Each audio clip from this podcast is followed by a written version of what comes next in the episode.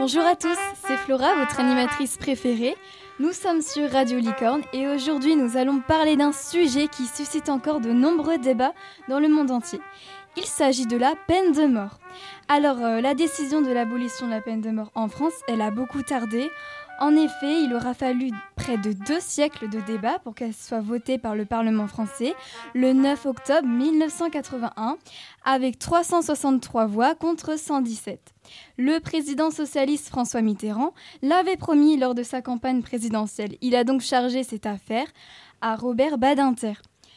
Euh, Clémentine, peux-tu nous en dire un peu plus sur euh, la peine de mort dans le monde, s'il te plaît? Le nombre d'exécutions diminue dans le monde, mais celui des condamnations à mort progresse. Par exemple, en 2015, 38 pays appliquaient encore la peine de mort, tandis que 105 l'avaient abolie en toutes circonstances. Pour savoir s'il existe toujours un débat sur la peine de mort, nous accueillons Héloïse. Bonjour Héloïse. Bonjour. Alors, vous êtes professeur des écoles et vous êtes contre la peine de mort. C'est ça.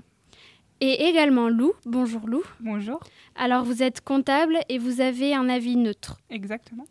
Héloïse, pouvez-vous nous dire pourquoi vous êtes contre le retour de la peine de mort? Je suis contre le retour de la peine de mort car je trouve que c'est inhumain. Euh, ce serait injuste de décider de la vie ou de la mort d'une personne sous prétexte qu'elle ait commis une erreur, même si cette erreur peut être grave. D'ailleurs, comme Robert Badinter l'a dit, euh, Robespierre, euh, les jugements humains ne sont jamais assez certains pour que la société puisse donner la mort à un homme condamné par d'autres hommes sujets à l'erreur. Je souhaite aussi rajouter que tout le monde a le droit à une seconde chance pour se racheter. Et vous, Lou, alors, alors pourquoi n'êtes-vous pas totalement contre la peine de mort? Pouvez-vous nous dire votre point de vue? Je ne suis pas totalement contre la peine de mort car parfois celle-ci est un soulagement pour les proches de la victime, soulagement que la prison n'apporte pas toujours. Euh, également, on confond souvent peine de mort et vengeance alors que ce n'est pas le cas, c'est totalement différent. Pour une partie de la population, on ne peut pas décider de la vie ou de la mort d'une personne, tout comme votre second invité. Mais également pour une autre partie de la population, euh, les personnes commettant des crimes graves ne méritent pas de vivre. Également, question finance, euh, la prison coûte très cher et il y a de moins en moins de places. Merci de nous avoir partagé votre ressenti, Lou. Mais vous incitez donc nos auditeurs à être pour la peine de mort? Absolument pas. J'apporte juste des paroles de diverses personnes pour inciter vos auditeurs à se forger leur propre opinion. Très bien. Merci Lou. Pensez-vous, Héloïse, qu'une personne avec une opinion favorable à la peine de mort puisse devenir défavorable? Alors je pense que nos points de vue, nos ressentis ne sont pas définitifs. À mon avis, cela dépend de nos connaissances sur le sujet et bien sûr de nos valeurs.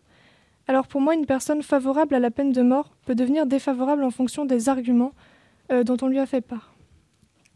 Nous en concluons donc qu'il existe toujours un débat sur la peine de mort car il y aura toujours des avis divergents dans le monde puisque chaque personne a un point de vue personnel. Merci à tous de nous avoir écoutés et échangés. L'émission est à présent terminée et merci également à nos invités Lou et Héloïse d'avoir été présentes sur ce plateau.